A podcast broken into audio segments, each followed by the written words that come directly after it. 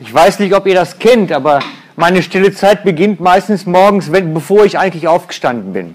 So, wenn man so am Wachwerden ist, da kann ich immer am besten beten. Augen zulassen, Moment liege bleiben und einen Moment fürs Gebet nutzen. Und am Montagmorgen hatte ich, das, hatte ich so ein Wort, die ganze Zeit ein Wort, als wenn Gott mir etwas sagen will. Und das Wort, Wort hieß Bethel oder Bethel. Bethel ist bei uns bekannt. Und ich habe mich gefragt, Gott, was willst du mir sagen mit Bethel? Und bin dann aufgestanden und habe meine Bibel geschnappt und angefangen, Bibel nachzulesen, was alles zu Bethel eigentlich gehört. Also was ist da alles passiert an dem Ort? Und ihr seid ja so bibelkundig, ihr wisst das ja wahrscheinlich alles längst, was da gewesen ist.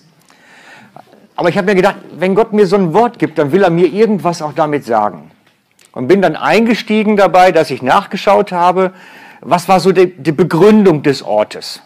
Ihr kennt die Geschichte wahrscheinlich, die da passiert ist, wie es zu dem, Wort, zu dem Ort Bethel überhaupt gekommen ist. Ne? Ich lese einfach die Geschichte einmal vor aus dem ersten Buch Mose, Kapitel 28.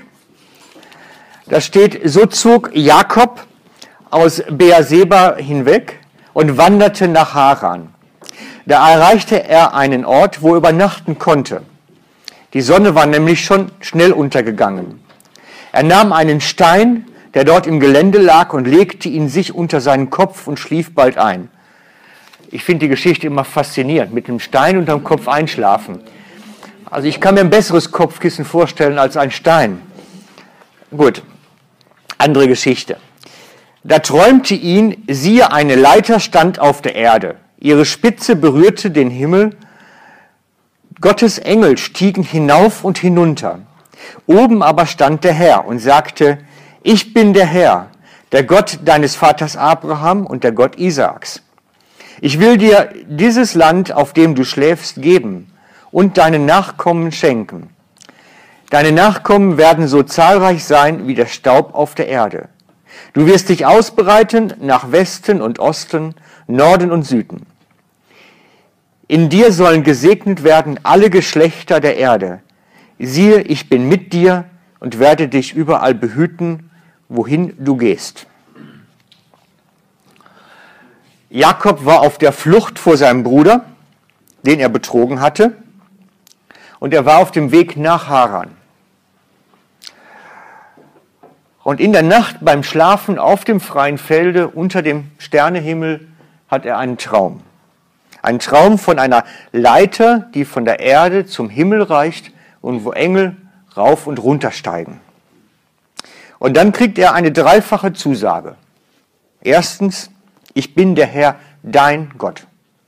Das ist eine ganz persönliche Zusprechung. Ich bin auf deiner Seite, heißt das so viel. Ich stehe zu dir. Ich bin dein Gott. Zweitens, dieses Land ist für dich und deine Nachkommen. Ich habe es dir reserviert. Nicht irgendein Vertrag, nicht irgendein Geschäft, sondern Gottes Zusage, dein Land. Und drittens, überall, wo du hingehst, wirst du meinen Schutz haben. Das ist eine dreifache Zusage, die er bekommen hat. Und als Jakob wieder aufwacht, hatte er die Vorstellung, ich bin hier an einem Ort, der muss wie so eine Scheidepunkt sein, wie so eine Tür zum Himmel.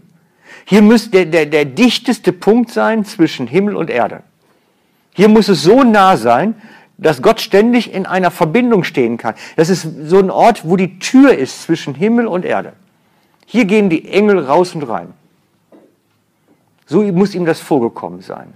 Und er nennt den Ort Bethel, Haus Gottes, heißt es so viel wie die Verbindungstür zum Himmel.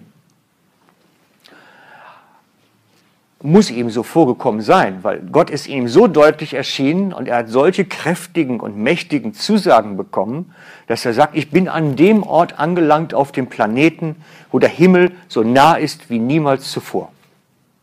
Bethel. Und ich habe mir gedacht, ja, ist eine nette Geschichte. Und bin dann darauf gestoßen, dass sich diese Begebenheit wie bestätigt, viel später. dieser Eindruck, den er da hat, von dieser Enge zum Himmel hin, der kommt nämlich nachher in Realität nochmal vor. Weiß das zufällig, weil du kannst Bibelquiz machen, aber weiß das einer nachher noch, was noch im Bethel passierte und wo der Himmel nahe kam? Dann machen wir weiter. Dann machen wir weiter. Das ist die Geschichte von Elia und Elisa. Dann sagte Elia zu Elisa, bleibe doch hier, denn der Herr hat mich nach Bethel gesandt. Elisa aber antwortete, so wahr der Herr lebt und so wahr du lebst, ich verlasse dich auf keinen Fall. Und dann gehen sie nach Bethel hin, über einen Fluss oder Teich. Und während sie noch miteinander gingen und redeten, erschien ein feuriger Wagen mit feurigen Rossen und trennte beide voneinander. Elia stieg im Sturmesbrausen zum Himmel empor. Elisa sah das und rief laut aus, mein Vater, mein Vater, Wagen Israels und seine Reiter. Da ist diese Leiter, die Jakob vorher gesehen hat als den engsten Punkt zwischen Himmel und Erde, plötzlich Realität geworden. Gott kommt runter und holt sich seinen Propheten. Auch in Bethel. Auch in Bethel. Ganz erstaunlich, fand ich. Ganz erstaunlich.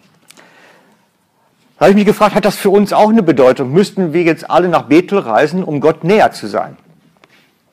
Ich meine, man könnte jetzt auf die Idee kommen, dass man sagt, wir beten jetzt einfach einmal im Jahr eine Bethelreise an und dann haben wir einen großen Gewinn alle davon. Nein, so ist es ja nun nicht.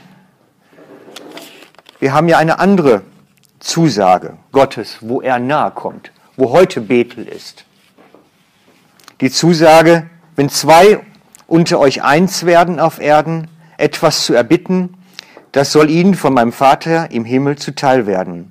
Denn wo zwei oder drei in meinem Namen zusammen bin, da bin ich in ihrer Mitte.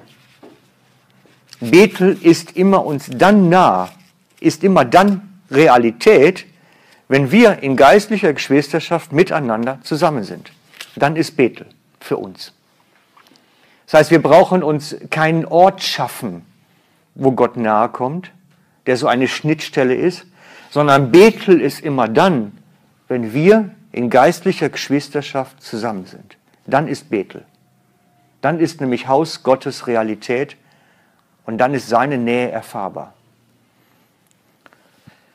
Das ist eine Verheißung, die uns gegeben ist und die für uns eine große Realität ist und die wir immer wieder praktisch erfahren dürfe. Geistliche Einheit und Gemeinschaft als Haus Gottes zu erleben. Ich habe letztens zufällig, ist mir danach dann aufgegangen, noch ein Buch in der Hand gekriegt von einer Gemeinde, die Bethel hieß. Ich habe gedacht, das ist, das ist logisch, das ist völlig logisch, Gemeinde Bethel zu nennen. Das Haus, wo Gott wohnt, weil sie dort zusammenkommen als Geschwisterschaft. Ich möchte jetzt mit uns beten.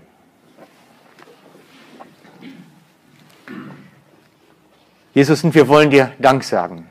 Dank sagen, dass durch dein Opfer am Kreuz, durch deine Auferstehung es Realität geworden ist, dass deine Nähe für uns immer erfahrbar ist.